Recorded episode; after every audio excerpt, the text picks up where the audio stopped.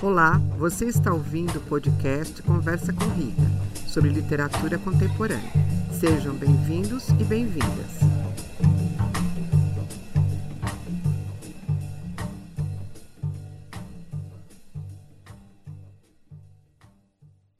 Caros ouvintes, é, esse episódio é sobre o livro Carta Rainha Louca, de Maria Valéria Rezende. Ele foi publicado em 2019 pela editora Alfaguara e tem 143 páginas. A minha convidada é a doutora Helenice Costa, que é professora universitária é, e especialista em filologia da língua portuguesa. A Maria Valéria Rezende nasceu em 1942 em Santos. Viveu na cidade litorânea até os 18 anos. Mais tarde entrou para a congregação de Nossa Senhora, Cônegas de Santo Agostinho. Sempre se dedicou à educação popular, primeiro em São Paulo e depois no Nordeste. Desde 1986 vive em João Pessoa. Rezende já escreveu conto, romance e livros infantos juvenis. Ganhou prêmios Jabuti, Casa de las Américas e São Paulo de Literatura. Uh, eu li da, da Resende a obra 40 Dias e recomendo. Ela ganhou com esse livro o Prêmio Jabuti em uh, 2015. Para criar esse excelente romance, instigante romance, a Resende ela teve acesso ao arquivo ultramarino de Lisboa. E nesse arquivo, ela leu uma carta de uma mulher da década de 1750 que se defendia da acusação de tentar fundar um convento clandestino, algo que na época era totalmente proibido né, e passível de punição. A Valéria Rezende vai construir, né, ela, ela, só tem acesso a essa carta, depois ela não, não tem mais, ela não lê mais, não tem mais essa carta dessa, dessa mulher, então ela vai criar esse romance em cima dessa carta. Feita essa pequena apresentação da autora, vamos iniciar a conversa sobre esse romance bárbaro. Antes, eu preciso contar aos ouvintes, com autorização da convidada, ah. que uh, seremos três loucas: a rainha, a Helenice, a doutora Helenice e eu. Louquíssima, principalmente depois do, de ter concluído o doutorado, né? Eu li uma pesquisa, inclusive, que fala que quem concluem um doutorado e os pós-doutorados normalmente não fica muito são, né? é, foi muito difícil fazer o roteiro desse programa, porque o livro fala de tantas coisas que merecia dois episódios. Rezende utiliza uma frase da Clarice Lispector como epígrafe, abre aspas. Já não era uma menina com seu livro, era uma mulher com seu amante. Quem leu Clarice, né, sabe que a referência é o conto Felicidade Clandestina. Uh, bom, foi exatamente assim que eu me senti com esse livro. Eu tinha um amante. Eu me apaixonei pela história, eu me envolvi com a história, eu me identifiquei com a personagem narradora Isabel Maria das Virgens. Em alguns momentos eu ria muito.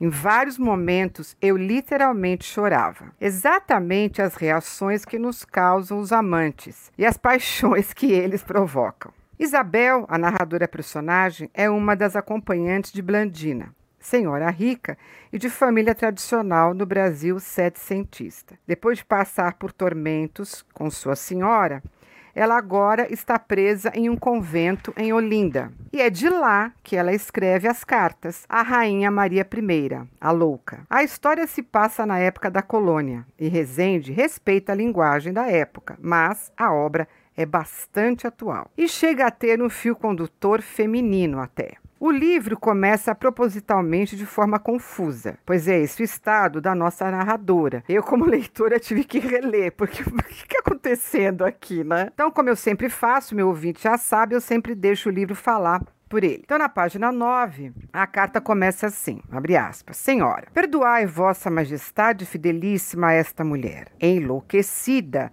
pelas penas do amor ingrato e de grandes vilanias cometidas por aqueles que se creem mais poderosos do que vós mesma. Por vir-vos interromper com o relato de seus sofrimentos de mínimo relevo em vossas orações e em vossos atos régios tão urgentes para vosso reino e para aquele de Deus. Por louca e desobediente, encarceraram-me neste recolhimento da Conceição, no alto das colinas dessa cidade de Olinda, famosa por sua beleza e pelo Fausto ostentado em outras eras quando branco e doce era o ouro destas terras. Bela cidade que a mim, porém, não delicia, pois quase só a vejo retalhada pelas grades da única e estreita janela desta cela, e de não mais que uma braça quebrada. Bom, então aí começa o romance, né? A carta dela.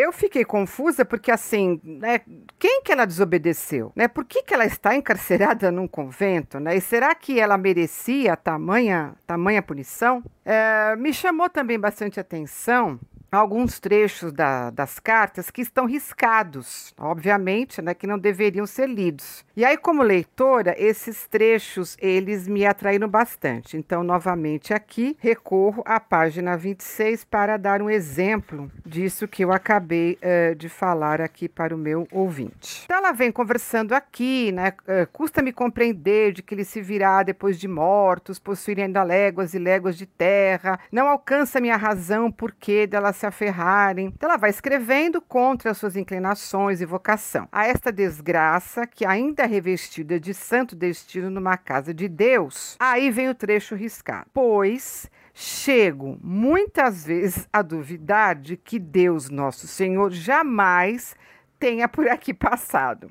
E quando mais olho aqueles que se nomeiam seus representantes, mais duvido. Então a gente percebe uma ironia dela, né? É, ela é bem irônica nesses, nesses trechos em que ela risca. E são, tem, tem trechos riscados que são hilários até. E cito só mais um exemplo na página 42. Ó oh, céus, por que com tanta fúria castigastes os pecados dessa pobre prisioneira? Aí o trecho riscado. Enquanto deixais passarem branca nuvem a crueldade dos poderosos por cuja ordem aqui a encarceraram, né? Então, ela vai pontuando, né? E é bastante atual as colocações que ela faz e ela vai sendo uh, bastante irônica nesse sentido. Bom, o livro segue e ainda vai levar um tempo para que saibamos sobre as repressões que Isabel e Blandina sofreram. Blandina está passando por isso na idade de 14, 15 anos, é uma adolescente, né? Deveria estar tá curtindo a vida, aproveitando a vida. Carta à Rainha Louca, para mim, né, como mulher, leitora, como ser humano, é uma homenagem às mulheres, tá? Às mulheres fortes e mulheres desobedientes, que lutam contra o machismo, contra a repressão e contra o preconceito seja no Brasil setecentista ou seja em pleno século XXI. Então, ela, ela tem todo um tratamento com a linguagem da época, mas é de uma atualidade impressionante, impressionante. Tive que escolher um tema, né? Eu já falei aqui que várias coisas acontecem. Esse livro merecia dois episódios, mas eu escolhi um tema que é muito caro para mim, principalmente neste país, que é o ato de ler. Uh, para mim, como dizia Flaubert, e por coincidência, Flaubert vai dizer essa frase numa carta uh, de 1857, que ele escreve para uma mulher. Então, ele diz para ela assim: ler é viver. Né? Veja, ele escreveu isso em 1857. então, quem é Isabel para mim? A Isabel, para mim, é uma grande leitora. Ler para ela é no romance uma questão de sobrevivência, exatamente como hoje. Por quê? Porque ler nos faz pensar. E isso incomoda muito aqueles que odeiam pensamento. E é isso que Isabel faz. Ela lê. Então, de novo, deixar a Isabel é, falar aqui para o meu ouvinte dessa questão, dessa importância, dessa necessidade que é o ato de ler. De tal modo, agarrou-me o costume de viver no escuro que, mesmo quando eu não tinha cópias a fazer, né, porque o ato de ler vai fazer ela escrever, mesmo quando não tinha cópias a fazer, ali entre os papéis e livros, me metia pelas noites adentro, a ler tudo que me inspirava a fantasia e me permitiam os restos de vela roubados dos altares, ou mesmo algumas brasas vivas que trazia do fogão numa concha de ferro. Aprendi assim a criar dentro de mim mesma lugares de uma vida livre, protegida pelas trevas. Li todos os livros proibidos que ali vinham parar como um parte importante de um dote. Aí eu vou um pouco mais para frente e ela continua. Li, li-os todos, muitas dezenas deles, em língua portuguesa, castelhana, latina, que de todas elas eu tinha conhecimento recebido do padre mestre do Engenho Paraíso, onde me criei. Disso talvez se tenha feito a minha loucura, Pois, segundo me dizem, nenhum espírito de mulher, salvo de certo, as de linhagem real, como vós, é capaz de suportar o peso do saber. Eu li isso e eu fiquei eufórica. Né? Quando ela fala é, é, a, a, de certas linhagens de real como vós, é capaz de suportar o peso do saber. Ou seja, ela lê ela para pensar, para ter conhecimento. E aí ela fala que isso talvez tenha feito a loucura dela. Então, esse livro eu realmente fiquei apaixonada porque eu acho que assim, a, identificação com essa personagem é muito que eu escutava em casa. Você lê demais, é, homem não gosta de mulher inteligente, é, você fica ali o tempo todo lendo, você não vai arrumar marido. Eu escutava isso, né? De novo, já comentei isso no, num episódio. Isso né, quando eu entrei na, na, na PUC para fazer letras língua portuguesa, era isso que você escutava sabe? Mas assim, você não vai arrumar namorado, você é uma pessoa esquisita, lê, enlouquece, lê, sabe? Eu escutava muito isso, muito. É, todas nós, não? É, todas nós. Então, é, a identificação com essa personagem foi muito imediata. E quando ela fala esse final ali, sabe, com que dissesse como se ela não fosse uma pessoa, né, que merecesse isso. É muito impactante isso. É, nenhum espírito de mulher, salvo as de linhagem real como vós, é capaz de suportar suportar o peso do saber. Quem não suporta o peso do saber é quem não sabe. É quem não lê. Por isso que o pensamento incomoda. Por isso que algumas pessoas odeiam o pensamento. Por causa disso. Se você não, não lê, você não consegue pensar. Né? Não, não tem condição. E aí você acaba incomodando todos aqueles que não lê e uh, não pensam. Bom, deixa eu me caminhar aqui para vocês escutarem a minha convidada, que é uma pessoa muito querida por mim. Uh, Isabel é perspicaz. Obrigada e não quer o mesmo destino das mulheres de sua época, mas ela vai pagar muito por tal desobediência, né? É um pouco que mulheres da minha geração, eu sou mais velha que você, Lenice, iam atrás, né? Então eu queria, eu fui atrás de fazer universidade, viajar, ter uma independência uma independência financeira. Então, casar não era o objetivo de vida, nunca foi, era uma consequência. Então, a sociedade cobra isso de você, porque você está desobedecendo um padrão de comportamento. A Isabel, imagina aquela época, em 1750, 1780, como, como, como devia ser você desobedecer. Então, ela não quer o mesmo destino dessa, das mulheres. Então, ela vai, mas ela vai pagar muito caro, mais do que nós, por tal desobediência. São tantos percalços que, num dado momento, a história, na, na, na, história, Isabel vai se disfarçar de homem. Olha que alternativa ela arrumou. Teve que se disfarçar de homem para poder trabalhar escrevendo, né? Que ela fazia muito bem, e se manter com seu próprio sustento. Mas é claro que ela vai ser descoberta. E o que, que vai acontecer com ela, caro ouvinte? Leia leia, leia, corra, porque quando ela é descoberta, as agressões que ela sofre, aí também que eu desabei a chorar. O que ela sofre fisicamente é insano, é cruel demais. Voltando, né? Ela sofre essa descoberta e ela vai viver aventuras, desventuras, ela vai se apaixonar, ela vai odiar o seu amante que a seduziu, mas preste atenção, ouvinte, em nenhum momento ela vai perder a criticidade contra aqueles que praticam a injustiça, se valem da impunidade e são cruéis às mulheres e os mais desvalidos. É por tudo isso que a obra dela é tão atual.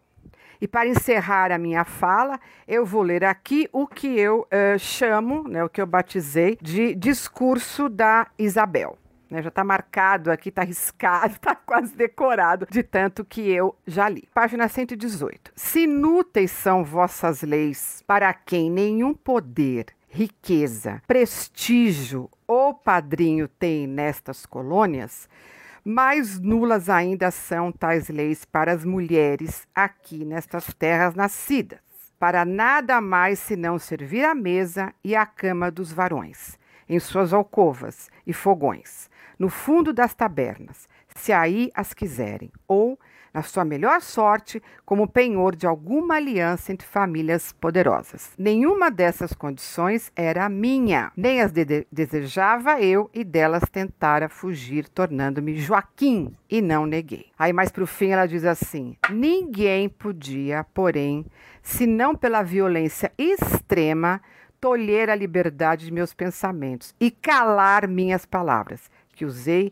até o fim para dizer o quanto os desprezava. a eles, não mais que a escória humana revestida de rendas, veludo e seda, recheada da gordura mal cheirosa, com que se empanturram sujos e nojentos, e por mais que o chamem ouvidor, ou governador, ou oficial, ou seja lá que for que o chamem, dizendo serem dignos representantes de vossa realeza.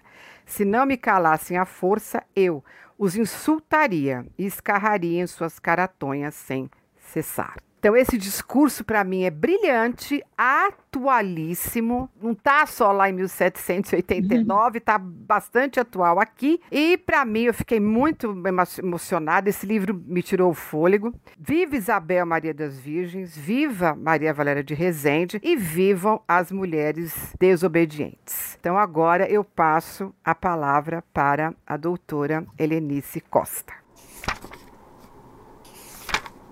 Ah, doutora, professora, né? Já aí completando 30 anos de, de profissão, comecei a, a, a, a dar aula no meu segundo ano já de faculdade, né? E comecei numa escola de periferia de Embu das Artes, na educação básica. Tenho trabalhado mais com a questão da linguagem, mas também com, com literatura, né? Tenho essa honra de ser sua amiga, nosso amigo Murilo também, com sempre essas indicações brilhantes, maravilhosas de, de literatura. Então, tenho acompanhado seu trabalho e eu, você, você sabe que você é uma pessoa muito querida, minha amiga do coração. Com certeza, com certeza. Né?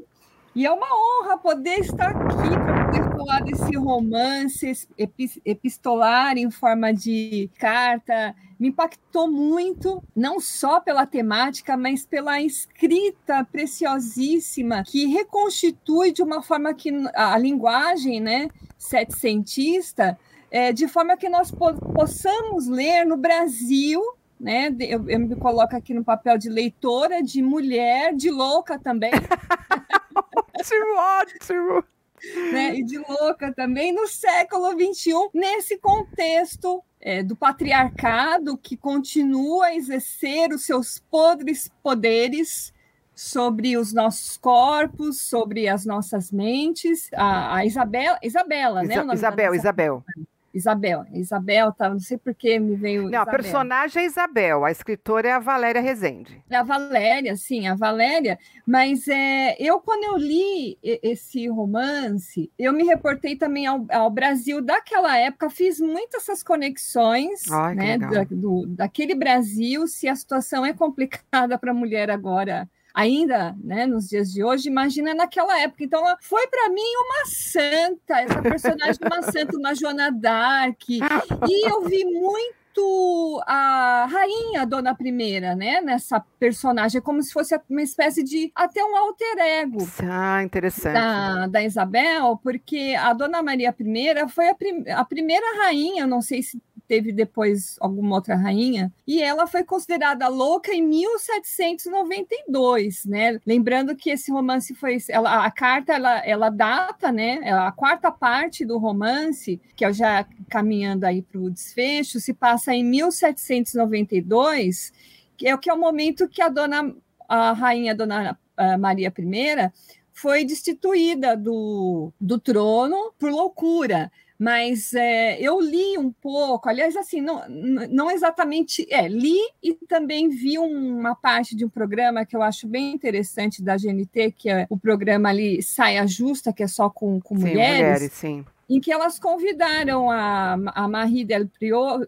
Del Priori, que é uma grande historiadora, ela escreveu um, uma biografia né, sobre a, a, rainha Dona I. Então, assim, eu vi muito da personagem da Isabel na, na, nessa personagem da rainha Dona I, né? Que, de fato, né, enfim, ela de fato existiu. A Isabel está na ficção, mas eu vejo muito dela, né, nessa na, na rainha. É o que é, é, o que elas, a Maria del Priori é, levanta entre as, as, participantes desse programa que fala sobre essa biografia da Dona, da Dona Maria I é que ela sofria do que a gente pode chamar hoje de gaslighting. Não sei se você conhece esse termo, que é o costume machista de sempre colocar em dúvida a sanidade de uma mulher. Porque, na verdade, é, do ponto de vista dessa historiadora, ela não é que ela era louca, ela era uma pessoa deprimida. Sim. sim ela sofria de depressão, primeiro, porque ela sofreu esse gaslight lá na, na época, né? Certo. Porque ela foi a primeira rainha, teve muitas perdas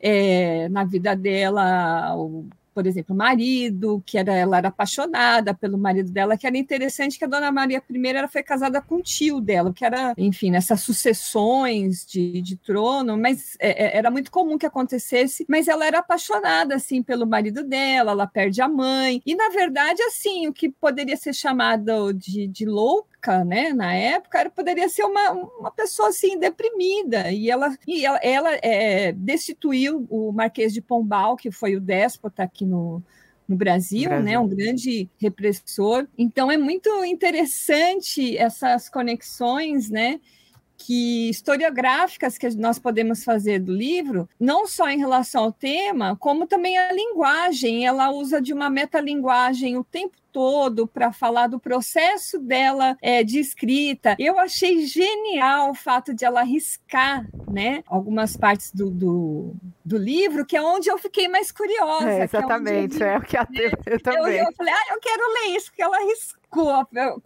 porque ela já faz isso, né, Rita? Ali na. Deixa eu ver aqui, logo no início do Sim. livro, na página 10. Eu falei, Sim. o que, que é isso? Eu nunca vi isso. É, será que tá certo mesmo? Deixa eu... E daí, o que, que eu saquei, né? O que, que eu percebi? que é onde ela se torna ali mais rebelde, ela, onde ela faz as digressões, porque ela é uma personagem, é, enfim, muito rebelde, porque ela é muito oprimida, né? Então, e ela, e ela pede perdão, a rasura, ali na, na página 10, perdoa minha rasura, senhora, que semeia a pena correnda sem peias pelo papel corria a pena levada por inconvenientes palavras, olha aqui a metalinguagem, né? Teimam em escapar do sítio onde trato de tê-las bem atadas no meu espírito, ou seja, pega ali na alma a palavra. E, e, ela, o tempo todo, ela faz né, esse, é, é essa metalinguagem, vamos dizer assim, e é nesse riscado que ela faz as digressões e faz as suas reclamações. E é incrível, esse trabalho com a linguagem é, é, é, é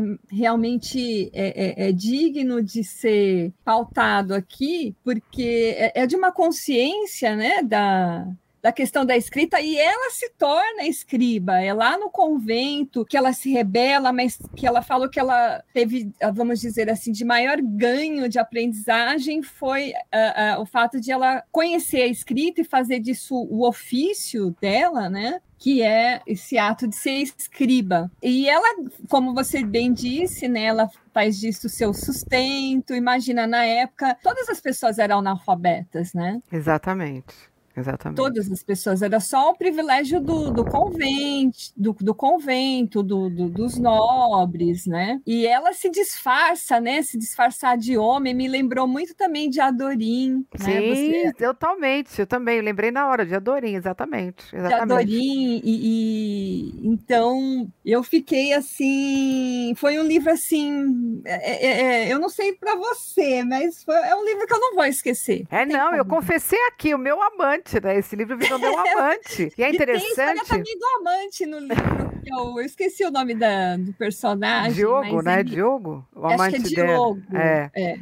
É, e ele, assim, o, um, um, sedutor ali. Né? Totalmente. Né? Porque ele, a, a, Blandina morre de amor, né? Sim. A, a amiga dela, ela se torna é, como é que se chamava isso na época, porque elas tinham acompanhantes ali, né? Dama, sim, é, sim. dama de companhia, é. né? E elas eram muito amigas, irmãs, era considerada uma irmã, então é uma loucura, né? É, porque elas nem disputam, né, o, o amor dele, né? Não, eu não disputo, e depois o que acontece com a Blandina, que eu não vou contar aqui para o meu ouvinte, mas o que vai acontecer com ela, ela não sabe o que está acontecendo com ela, né? Ela, ela vai vestir a roupa, a roupa não serve, ela não sabe o que está acontecendo, porque tem 14, 15 anos, anos. Imagine. A gente viveu em época que era difícil falar de sexo. Imagine naquela época que não se falava nada. Agora, é muito interessante porque esse ato dela de escrever é como o Milton Ratum é que fala isso, né? Antes de eu ser um escritor, eu sou um leitor. Vem dela ler. É.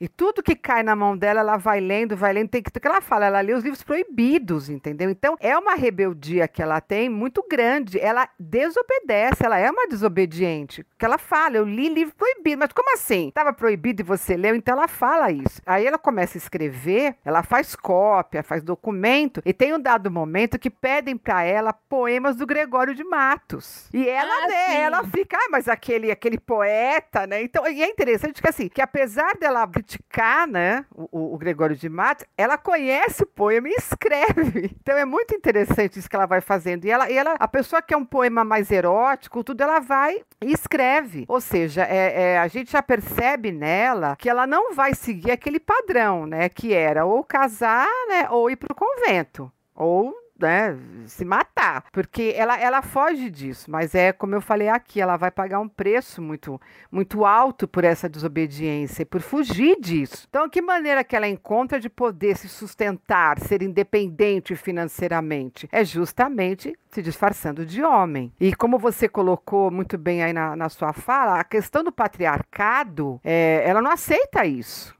Então, a, a, nossa geração é uma geração que vem lutando para isso. Olha, você quer ficar comigo? É assim. Eu sou independente, né? Eu sou dona do meu nariz, eu sou dona do meu prazer, eu faço o que eu quero. Então, vamos ter uma relação de igualdade, né? Não uma relação patriarcal, mas uma relação de igualdade. Então, eu me apaixonei, me identifiquei muito com essa personagem, porque é, a atualidade das colocações que ela faz, sabe? Exatamente disso, dessa impunidade dos poderosos não olharem para as mulheres, não olharem para as pessoas desvalidas, né? Então, é, é, ela tá lá em 1789, mas ela tá aqui, né? E tá muito nessa atualidade. Então, eu, o livro virou realmente meu amante. Eu ria, chorava e não largava.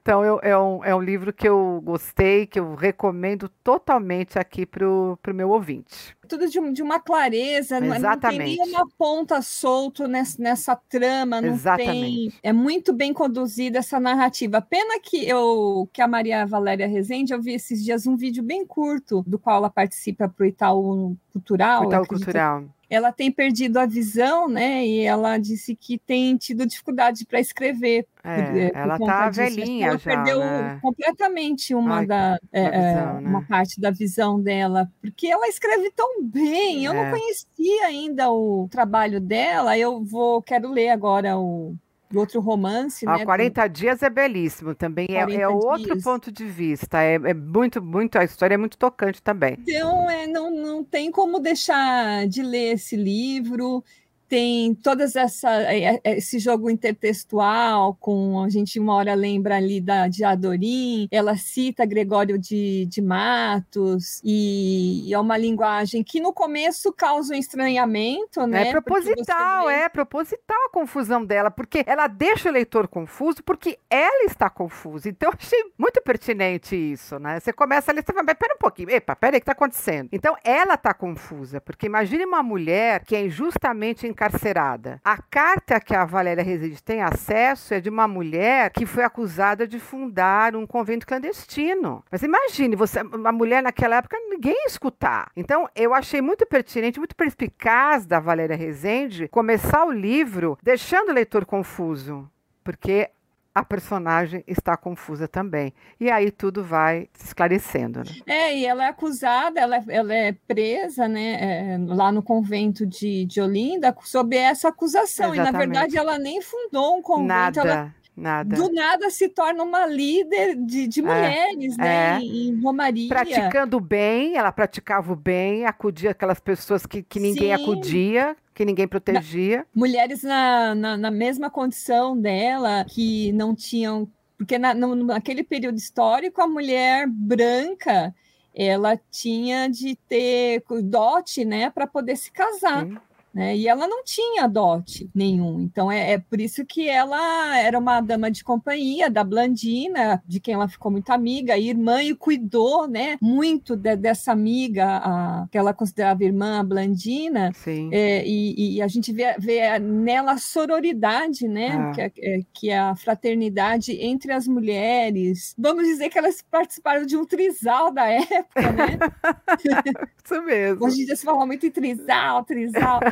Foi uma espécie de um trisal na época, não houve nenhuma disputa, né? Mostra a condição dessas mulheres também apaixonadas, né? Sim, que, sim. que quando amavam eram também condenadas de uma certa forma à loucura e a, e, e a Blandina que engravidou e morreu de amor ali, né? Uma, uma, é um Morreu trecho muito amor. triste, né? do- Muito, muito triste. Muito, muito jovem, muito. triste. é. Eu também eu chorei também no, no- a forma que ela que ela morre, que ela vai definhando, mas a Blandina lá na luta, acho que ela foi naquele momento já que ela usa a escrita para A Isabel, a Isabel na luta. a Isabel, né? A É. Isabel usa da, da escrita como ofício, profissão, para conseguir meios de levar comida para Blandina, É, porque é. até isso foi negado para ela, né? É, é- é- e é impressionante, né? Quantos séculos aí se passaram já, olha. É- é- é- Ele começa esse romance, essa, esse, essa carta, né? Esse Aham. romance epistolar em 1789, vai até 1700, eu até anotei aqui, 1792, Dois. É. que é quando a Dona Maria.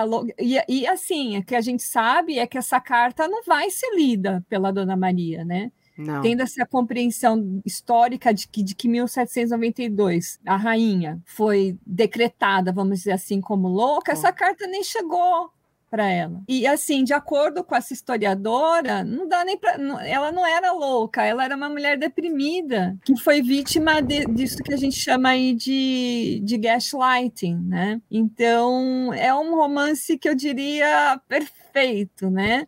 Para contextualizar a situação da mulher naquele período. Olha, 1700 e, e estamos falando aqui do finalzinho do século XVIII, 19, 20, 21, três séculos. Claro que tivemos muitas conquistas, mas ainda há muito que lutar, né? Isso Há- mesmo. ainda muito Há muito que e é lutar. que você disse, né? As mulheres que, enfim, até hoje a gente, há pouco você fala assim que é muito mais velha do que eu, mas não é não, viu, amiga? E, e eu, eu acho até que assim, mesmo a- as meninas mais jovens têm muita essa insegurança, né? De que a mulher que é inteligente ah, e se for ainda é, bonita, pa- parece que é mais perigoso ainda, É, né? Essa, né? Que as coisas não combinam e, e que vão não vão poder ser amadas, É. compreendidas. É atualíssimo, né? é, esse romance e essa discussão, infelizmente, ela é Segue. atual.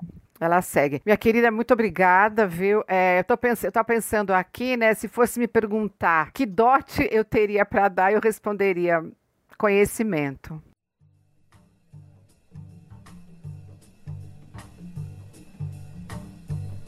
Você ouviu Conversa com Rita. Obrigada e até a próxima.